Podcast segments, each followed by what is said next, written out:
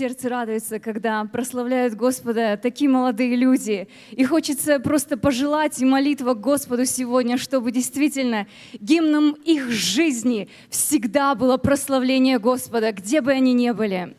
В Римлянам 11.4 мы читаем такие слова. «Я соблюл себе семь тысяч человек, которые не преклонили колено перед Ваалом, Божий народ». У Бога всегда был народ. Святой, неподкупный, надежный. У мира идей в разброд, но спаянный верой живет от мира вдали народ Божий.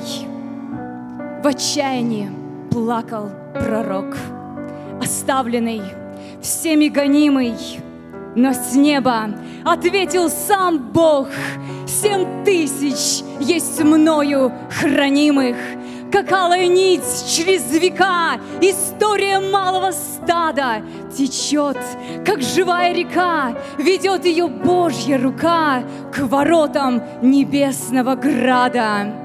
В плену, в заточении, во рве, в печи до бела раскаленной, остаток с вождем во главе идет по песку, по траве, по острым камням устремленно.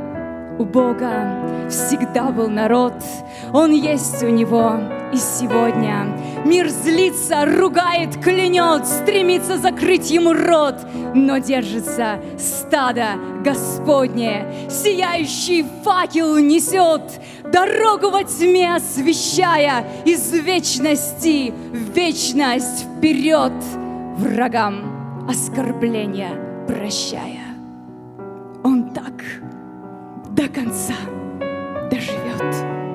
До встречи на вечном свидании с тем пастырем добрым, что ждет святой, неподкупный народ у входа в небесное